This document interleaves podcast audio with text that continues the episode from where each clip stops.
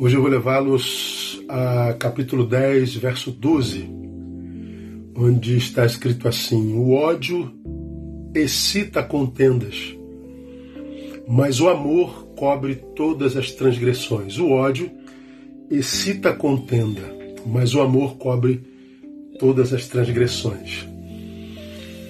Ah, vou começar falando de ódio, fazendo uma pergunta sobre o sentimento antagônico. Você já ouviu falar em amor platônico? Acho que já, né? Acho que todo mundo já ouviu falar em amor platônico. É platônico porque quem falou desse amor foi Platão. Platão foi o, o pensador mais influente da história da humanidade até hoje. E em um de seus diálogos, e foram 35 diálogos, através de Sócrates, ele define amor, resumindo uh, amor, ele, ele diz que amor é desejo. Ele resume o amor com a palavra desejo, ou seja, eu amo aquilo que eu desejo. O que eu sinto por aquilo que eu desejo é amor. Eu amo o que eu desejo, desejo o que eu amo. Ele era grego, a sua língua era grega, e para esse amor, a palavra que é, eu traduzia era a palavra eros, que a gente conhece hoje como, como aquela que, da qual deriva-se erótico, erotização e tudo mais. Mas a, a palavra eros vai para além disso. Né? Então ele usava a palavra eros para definir o amor como sendo aquilo que a gente deseja. Tá, se o amor é aquilo que eu desejo, o que é o desejo, então? Bom, Platão definia desejo como aquilo que falta. Entende? Ah, por exemplo, eu tenho vontade de ir àquele lugar que eu nunca fui. Então, isso é um desejo. Eu amo aquele lugar, por isso que eu quero lá. Eu, eu tenho vontade de ter uma casa. É, por que, que eu desejo? Porque eu não tenho essa casa. E isso que eu sinto por ela o sinto porque a amo, porque eu a quero para mim. A mesma coisa acontece com pessoas. A gente ama quem a gente deseja. Então, aquela pessoa eu não a tenho e o desejo que eu tenho por ela, Platão chama de, de, de amor. Mas o interessante é que esse desejo, quando ele se torna propriedade, quando é algo que se realiza, ele deixa de ser desejo. Aí, o que, que acontece na cabeça de Platão? É amor enquanto desejo. Mas quando eu tenho, deixa de ser amor porque o desejo acaba. Então o, o amor entra como uma, um desejo não realizável, entra como, como é que eu diria, um, um, é, é, um, é um amor idealizado, mas que não pode virar realidade, porque ele é desejo. De modo que quando o objeto do desejo se torna meu, é como que se o amor acabasse. Daí vem o amor platônico é aquele amor que eu posso sentir por alguém, mas que nunca vai ser realizado. Ele está em mim só no campo da idealização, nunca no campo da, da realidade. Então eu posso amar uma pessoa minha vida inteira, sem que isso se materialize, sem que vire toque, e mais, sem que essa pessoa saiba jamais. Isso é amor platônico. Agora, outra pergunta: você já ouviu falar em ódio platônico? Não, né? Ódio platônico a gente não conhece porque, na verdade, não existe. Por quê? Porque se a gente odeia alguém, se a gente tem raiva de alguém, se alguém vai saber mais cedo ou mais tarde, vai escapar de mim. É por um comentário, por um olhar, por uma colocação, por uma postura, por uma atitude. Aquela pessoa de quem a gente não gosta, mais cedo ou mais tarde saberá que nós não gostamos dela. Se é ódio, então, aí que ela vai saber mesmo.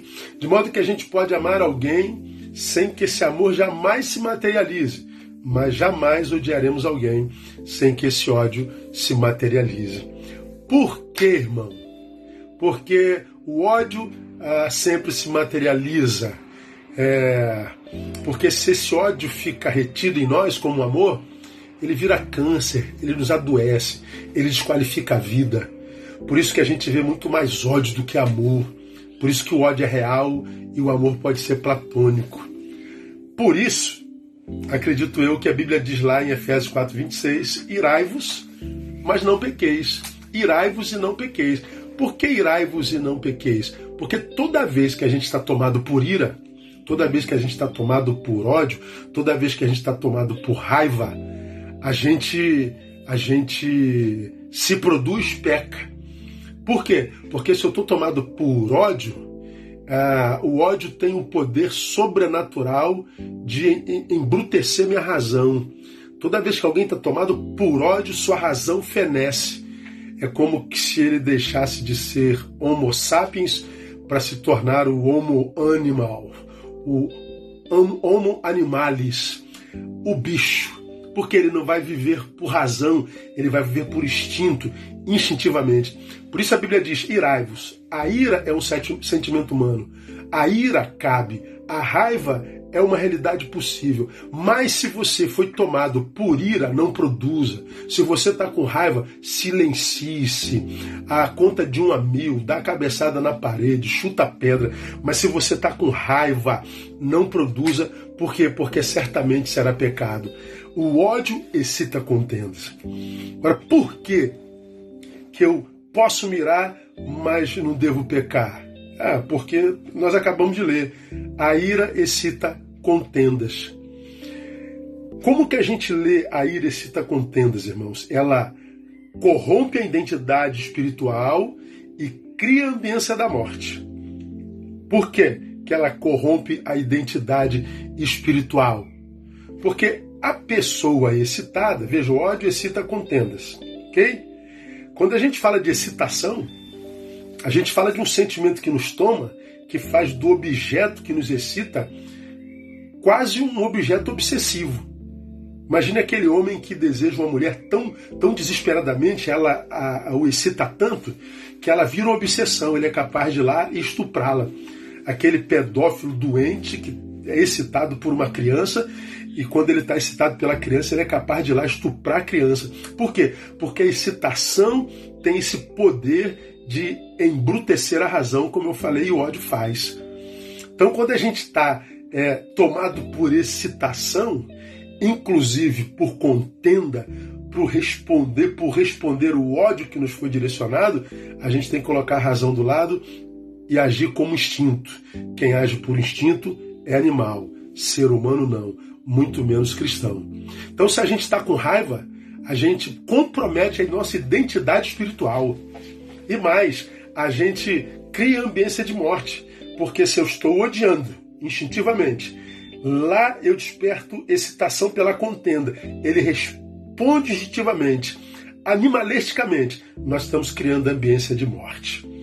O ódio pode estragar a vida de muita gente, porque quando eu odeio, eu peco, e como fruto do meu ódio, eu desperto o instinto de contenda nele. Ele vai agir com o mesmo ódio. Nós nos tornamos imagem e semelhança um do outro. Por quê? Porque ah, nós produzimos no ódio e a gente não deve fazê-lo. Aí eu faço uma pergunta para cada um de vocês. Você tem noção do quanto de ódio te habita nesse exato momento? Você tem noção do índice de maldade que te habita? Irmãos, eu tenho plena noção de quanto de ódio me habita. E eu sei porque eu vejo esse ódio sendo despertado toda vez que eu vejo um ato de injustiça, toda vez que eu vejo um, um, um ato de, de impunidade, quando você vê na televisão um, um menino roubando uma senhora, jogando no chão, quando você vê uma covardia, eu percebo o ódio que me habita. Ele está aqui. Ele não está é, produzindo, mas ele está aqui. Ele me habita. Eu sei o grau de ódio que me habita. Você tem noção da quantidade de ódio, mesmo que seja pela indignação que te habita? Pois é. A Bíblia está dizendo: toma cuidado com ele. Ele pode desconfigurar a tua identidade espiritual e pode fazer de você alguém que constrói a ambiência da morte. E o nosso Deus não é daqueles que veio para matar. A pergunta é: como é que a gente Controle esse ódio, pastor. Porque esse ódio que você sente, que cada um de nós pode vir a sentir e, e, e, e praticar, ele é filho do rancor não tratado. O ódio é filho da mágoa, da amargura não tratada. E a gente não deveria tratar a nossa mágoa, amargura, rancor com coisas de somenos importância, porque pode virar num ódio que desconfigura a identidade de Cristo em você e te faz construtor de uma ambiência de morte. Nós não nascemos para isso. Como que a gente vence esse, esse, esse ódio, pastor? Só o amor, não platônico, aquele amor que se materializa, aquele amor mensurado que pode arrefecer o poder do ódio. Por que só o amor pode arrefecer o poder do ódio? Como diz a palavra, o ódio é sida contendas, mas o amor cobre todas as transgressões. Por que, que o amor cobre inclusive as transgressões do ódio? Porque ele restaura a nossa identidade espiritual e restabelece a ambiência da vida. Por que, que ele restaura a nossa identidade espiritual? Porque a nossa identidade é a identidade de Cristo. Nós temos a mente de Cristo. E porque a gente tem a identidade de Cristo, a mente de Cristo, a gente ama como Cristo amou. Ele amou e se deu. Ele nos amou como ele se amava. Por isso ele diz: ama o teu próximo como a si mesmo. O próximo não é alguém que eu tenho que odiar, é alguém que eu tenho que amar. Quando eu amo, minha identidade espiritual se reconfigura. E porque eu amei o próximo, recebo o amor de volta. Eu crio a ambiência da vida, eu crio a ambiência divina. Portanto, meu irmão, ah, cuidado com o ódio que te habita. Não menospreze a tua mágoa, a tua amargura. Ela pode adoecer e essa doença pode se agravar virando ódio, desconfigurando tua identidade e fazendo de você um construtor de ambiências malignas e mortais. Você não foi chamado para isso. Você foi chamado para vida e vida em abundância. Que Deus te dê, nos dê a graça de vivermos isso na prática. Que hoje seja um dia de muito boas notícias na vida de cada um de vocês. Paz.